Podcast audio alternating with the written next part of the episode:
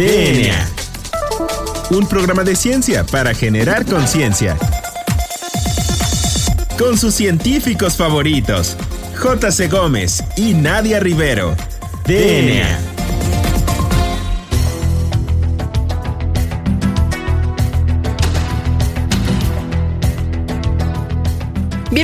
Emisión más de este su programa favorito sobre divulgación de la ciencia, DNA. Yo soy la doctora Nadia Rivero y me acompaña en los micrófonos el doctor Juan Carlos Gómez.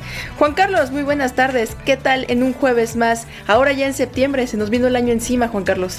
Pues sí, así es. Ya tenemos casi pues un año acá en Ciudadana y bueno, hemos estado muy contentos. Y hoy el día eh, tenemos una pues un invitado muy muy particular, muy especial para mí porque bueno, este fue mi maestro. Pero, eh, ¿por qué no lo presentas, Nadia, para que el público sepa quién es? Claro que sí, pues el día de hoy nos acompaña el doctor Ricardo Reyes Chilpa, quien cursó los estudios de licenciatura en Biología Experimental en la Universidad Autónoma Metropolitana y la maestría en Ecología y Recursos Bióticos en el Instituto Nacional de Investigaciones sobre Recursos Bióticos en Jalapa, Veracruz. Obtuvo el título de doctor en Ciencias en la Facultad de Ciencias de la Universidad Nacional Autónoma de México y actualmente es investigador titular B en el Instituto de Química en la misma universidad. Cabe destacar que es miembro del Sistema Nacional de Investigadores nivel 3, es profesor y tutor de los posgrados en Ciencias Biológicas y Ciencias Biomédicas, donde imparte materias para estos posgrados y ha publicado más de 100 artículos científicos en una línea de investigación muy interesante y de la que hoy vamos a ahondar que son la investigación científica en productos naturales, en plantas medicinales. Doctor Ricardo, muy buenas tardes, ¿cómo se encuentra? Gracias por aceptar nuestra invitación. Pues gracias a ustedes por la invitación y gracias a Juan Carlos, que pues más bien fue su tutor de doctorado. Doctor, pues es un tema muy amplio. Bueno, lo conocemos nosotros muy bien porque estamos en, el ramo. Pero, ¿por qué no platicamos al público que no, no conoce? Primero, una pregunta que a mí me parecía eh, muy, muy, muy obligada, porque han de saber ustedes que el doctor da una, un curso de, de farmacología de plantas medicinales. Doctor, ¿qué es eso de las plantas medicinales y por qué tienen actividad farmacológica? Mucha gente lo señala como charlatanería y otra dice que pues no, no tienen, pero otra dice que sí tienen. Entonces, ¿por qué no nos dice por qué tienen actividad y, si es charlatanería o realidad?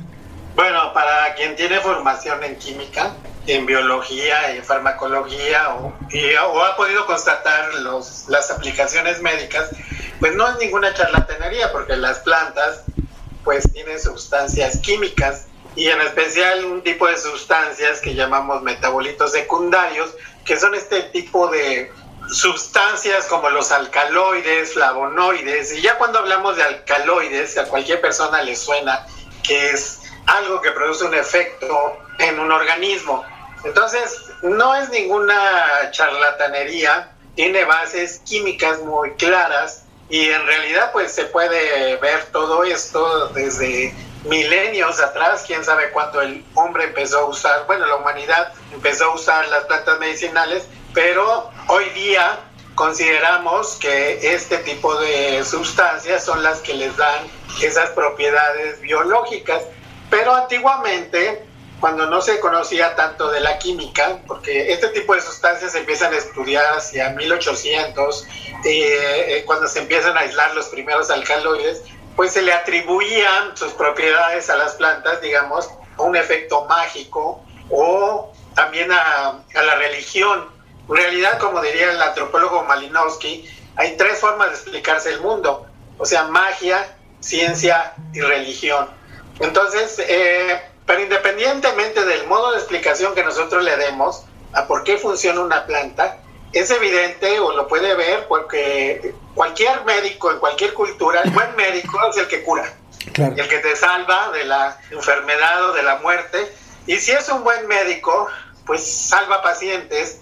Y entonces, ahora, ¿cuál puede ser el fundamento eh, nosotros diríamos que es por muchos ensayos y errores, por mucha experiencia empírica, por tanta acumulación de conocimientos que sabe que tal planta es adecuada para combatir tales síntomas. Ahora, ¿qué modelo de explicación le puede dar? Pues antiguamente podría ser magia, porque es la hierba del trueno, o religión, porque es la hierba de San Juan, o qué sé yo.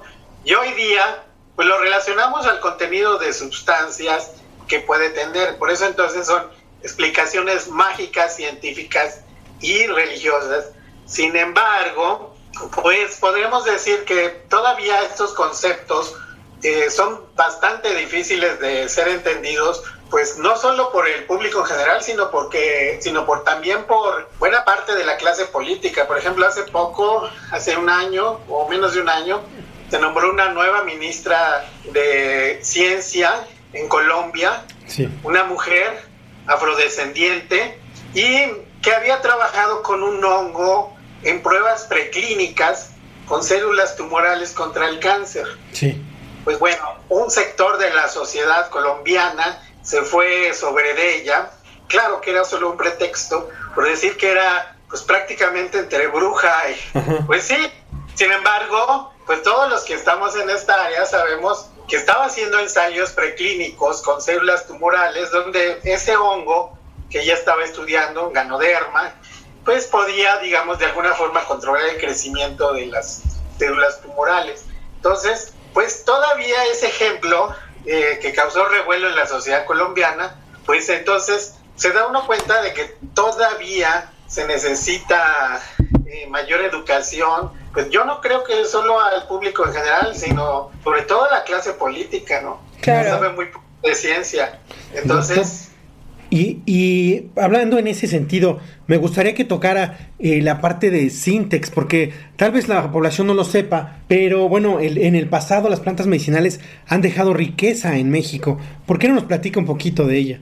Bueno, la experiencia, hoy día están de moda los este, antiinflamatorios de tipo esteroidal y digamos, este, también eh, todo el mundo ha oído hablar de la píldora anticonceptiva y todos este tipo de productos esteroidales se obtuvieron a partir de una planta que crece en México. Bueno, Russell Marker, que era un químico norteamericano hacia 1940, 50, 45 más bien, eh, pues sabía del papel de las hormonas este, en el organismo humano, pero eh, se obtenían de glándulas de animales y entonces eran muy caras, no se podían aplicar prácticamente. Lo que hizo eh, este investigador, Russell Marker, fue buscar una fuente de vegetal que pudiera darle un precursor químico para modificarlo y producir este tipo de sustancias esteroidales. Y lo que sabía para esa época, que una planta que se encuentra en México, que se llama cabeza de negro, o barbasco, o dioscoria mexicana, que crece en las selvas tropicales y se usaba tradicionalmente para pescar, para aventar el, la raíz molida o el tubérculo molido y los peces salen envenenados y se pescan y se comen. Entonces ahí él sabía que había ese tipo de precursores, vino a buscarlos y vino aquí, logró hacer su síntesis, su degradación de Marker y ya luego esto dio origen a la industria de los esteroides, que dio origen tanto a los antiinflamatorios como a la píldora anticonceptiva, eso en los años 50, eh, principios de los 60, y en el cual pues muchos mexicanos, muchos científicos mexicanos tuvieron una participación destacada, como el doctor Luis Miramontes y este, bueno, ahorita se me escapa el nombre del otro doctor, pero, pero fueron varios, este, y fundaron, bueno, dieron origen a una industria, pero pues digamos esto, eh, o sea, que sí hay una posibilidad de generar medicamentos a partir de las plantas. Claro. Oiga, doctor, y bueno, en este sentido, pues hay, eh, yo sé, porque pues en algún momento pudimos colaborar, que pues su laboratorio es uno de los principales en realizar investigación en este plantas medicinales. Pero, ¿nos podría mencionar cuál es la situación de la investigación actual en plantas medicinales en México de manera así general?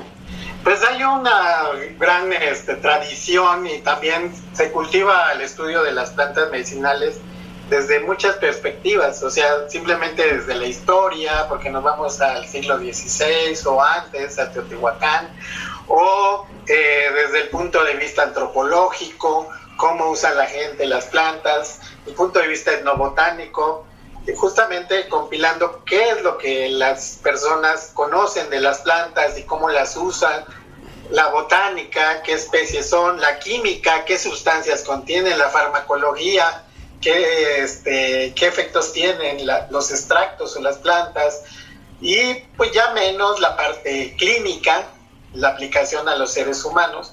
Entonces, eh, hay, hay mucha investigación, es un, bueno, es un tema recurrente en la historia de México.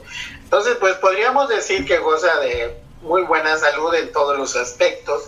Eh, sin embargo, pues bueno, la parte que falta es un poco la aplicación desde el punto de vista este, científico moderno, porque aunque si bien muy buena parte de la población lo sigue usando, y no está preguntándose mucho si hay estudios publicados en tal revista o no, las sigue usando.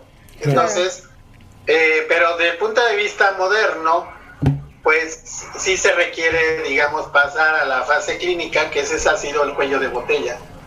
Y entonces, de vez en cuando hay alicientes, por ejemplo, en 1990, perdón, en 2015, que le otorgan el premio Nobel de Medicina a la doctora Yu Yu Tu, y también a este, otros dos investigadores por el estudio de sustancias naturales. De, pero en el caso de la doctora Yu Yu porque pues a partir de estudiar la Artemisia annua, una especie de este, ajenjo chino, o en, en, México, bueno, ¿cuál sería la, ahorita se me, Artemisia ludoviciana, el estafiate, relacionadas con esas plantas, que obtiene una sustancia que va a servir para hacer la terapia de malaria hoy día a partir de derivados. Entonces, pues eso viene a dar como un aliciente a toda esta área. Y este, entonces, pues eso tiene cinco años, 2015, pero pues bueno, eso es lo que les podría platicar. Claro que sí, doctor. Pues es muy interesante. A ver si en la siguiente sección podemos ahondar un poquito acerca de este Programa Nacional de Jardines Etnobotánicos que pues, recientemente sacó la convocatoria con ACID. A ver cómo puede ayudar este tipo de programas a poder este, incentivar a la investigación sobre productos naturales y sobre plantas medicinales. Bueno, pues no se muevan de sus lugares, ya regresamos. Esto es DNA.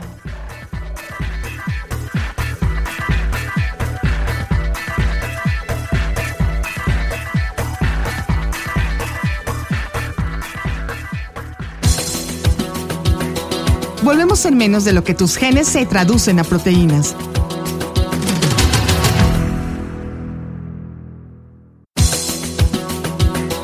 Ya recargamos ATP. Continuamos.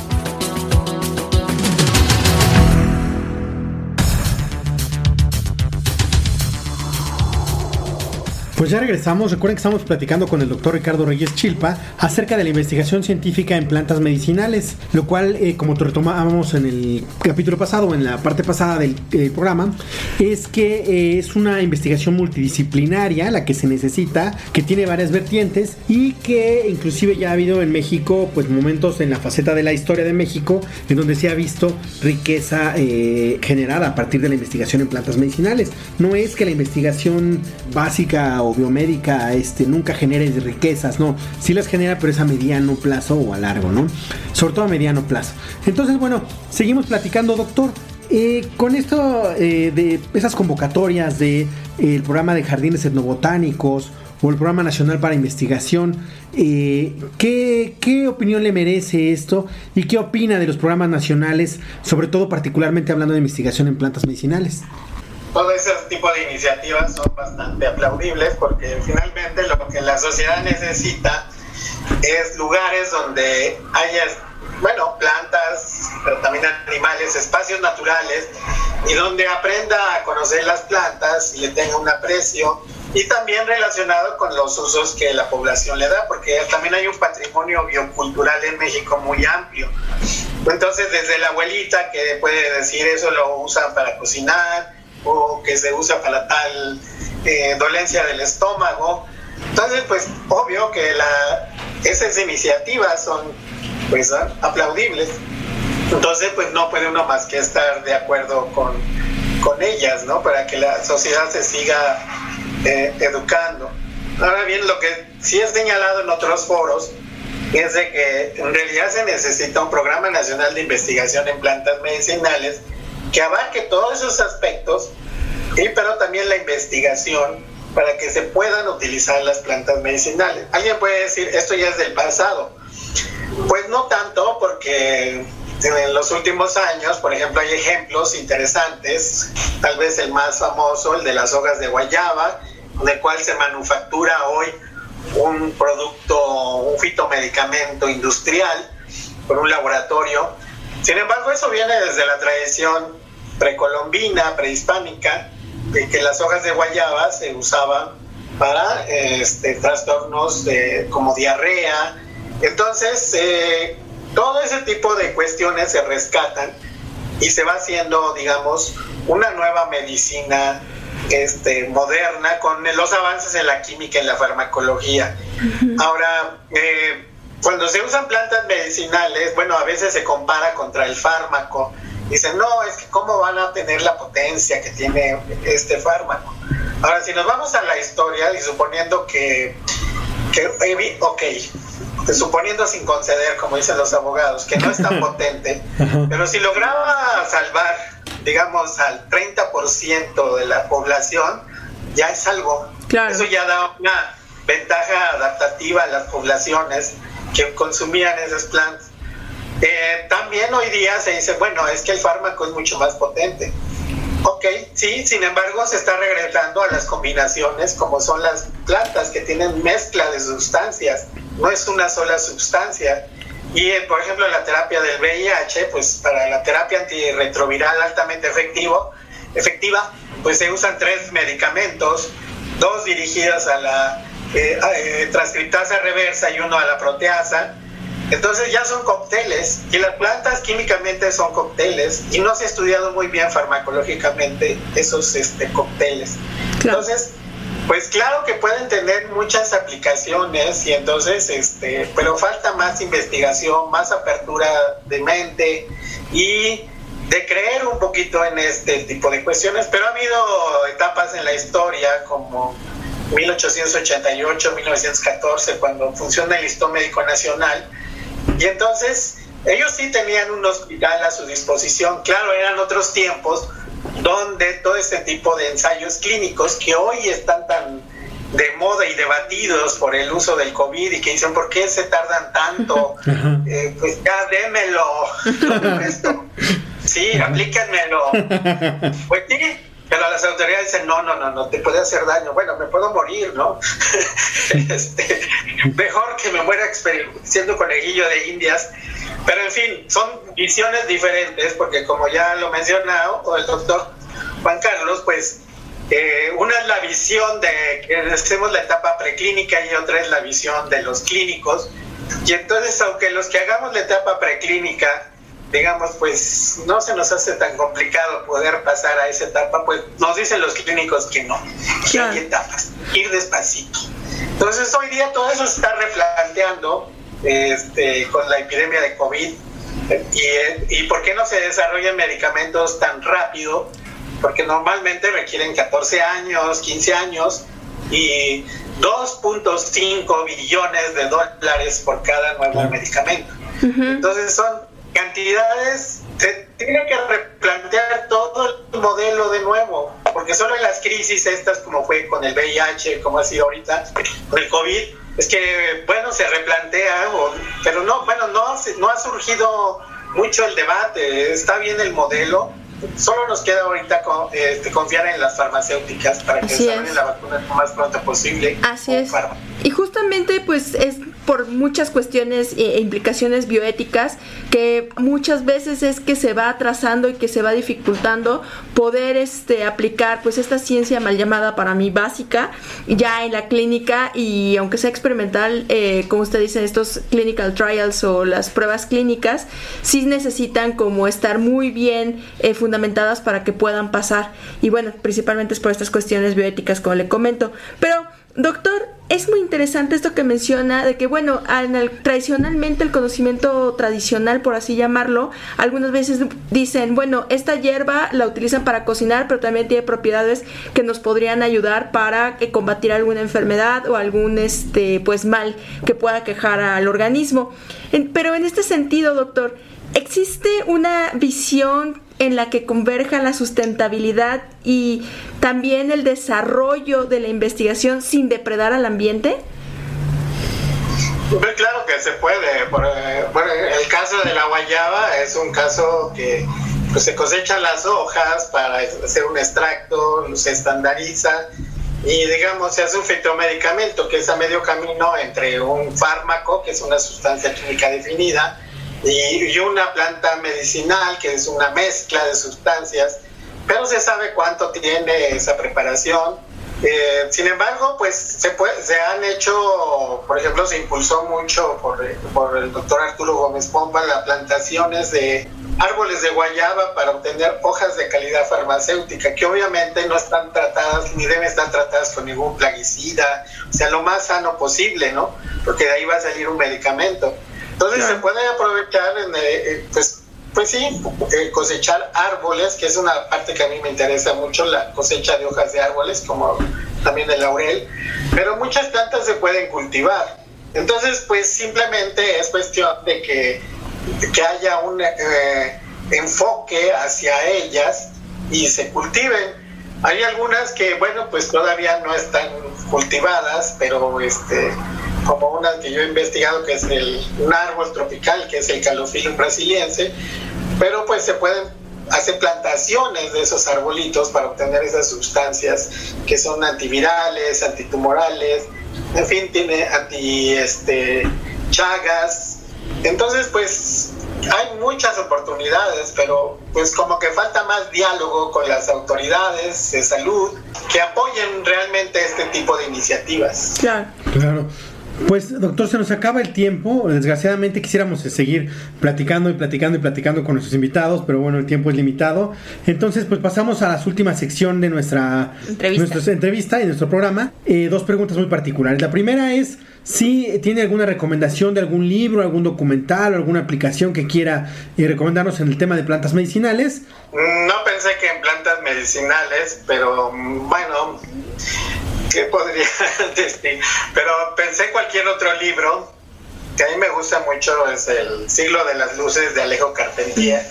Eh, y entonces empieza narrando sobre la naturaleza y dice, nada era comparable en alegría, en euritmia, en gracia de impulsos a los juegos de las toninas lanzadas fuera del agua por dos, por tres, por veinte y entonces está hablando del mar y de, estos delfines. Entonces es un libro que a mí me gusta mucho. Y también, pues ya que estamos en el mar, recomendaría La Isla Misteriosa de Julio Verne, donde llegan unos náufragos aéreos en un, en un globo que se escapan de un sitio, del sitio de una ciudad sureña de Estados Unidos en la guerra civil y van a parar una isla misteriosa con muy pocos elementos de la cultura, pero con muchos conocimientos y ahí levantan toda una civilización entre cinco personas. Entonces, a mí se me hace muy bonito el libro de la isla misteriosa. Suena muy interesante, doctor. Bueno, doctor, pues la siguiente pregunta es la que pues más este problemas les da luego a nuestros invitados y pues es ¿cuál es su canción favorita? Bueno, también son dos. Este decía que La Mariana cantada por Oscar Chávez entenderán que tiene mucho que ver con el programa. Y por supuesto pues el lado oscuro de la luna de Pink Floyd. Entonces este pues, ya son dos. Perfecto pues. Perfecto doctor muy interesantes sus recomendaciones. Este, agradecemos el día de hoy al doctor Ricardo Reyes Chilpa por participar en nuestro programa hablando acerca de la investigación que se realiza en plantas medicinales.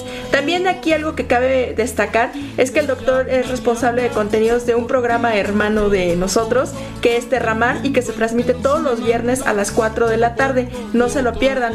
Doctor, muchísimas gracias. ¿Algo más que quiera agregar? Pues muchas gracias a ustedes por la invitación. Pero bueno, pues se nos acaba el tiempo, Nadia. Así es, pues no nos queda más que también agradecer a nuestro productor Hernán Nájera, quien nos ha apoyado durante todo este tiempo a editar los contenidos que les llegan hasta sus hogares. Entonces recuerden seguirnos en Instagram como arroba DNA Animer, en Twitter como arroba InmerDNA y en Facebook como ScienceSox. No olviden usar el hashtag Hablemos de Ciencia y si es ciencia no es despilfarro para contactarnos. Pues esto fue todo. DNA. Hasta la próxima. Volaré del uno al otro polo, imitando a los globos aerostáticos, hasta encontrar la piedra filosófica, cuadrada o triangular. Pues por mi físico, retórico y poético, astrónomo, filósofo y político, sin duda soy el hombre más científico que en el mundo puede haber. Porque yo sé la química, retórica, botánica, botánica, retórica y sistema decimal. Porque yo sé la química, retórica, botánica, botánica, retórica y sistema decimal. DNA.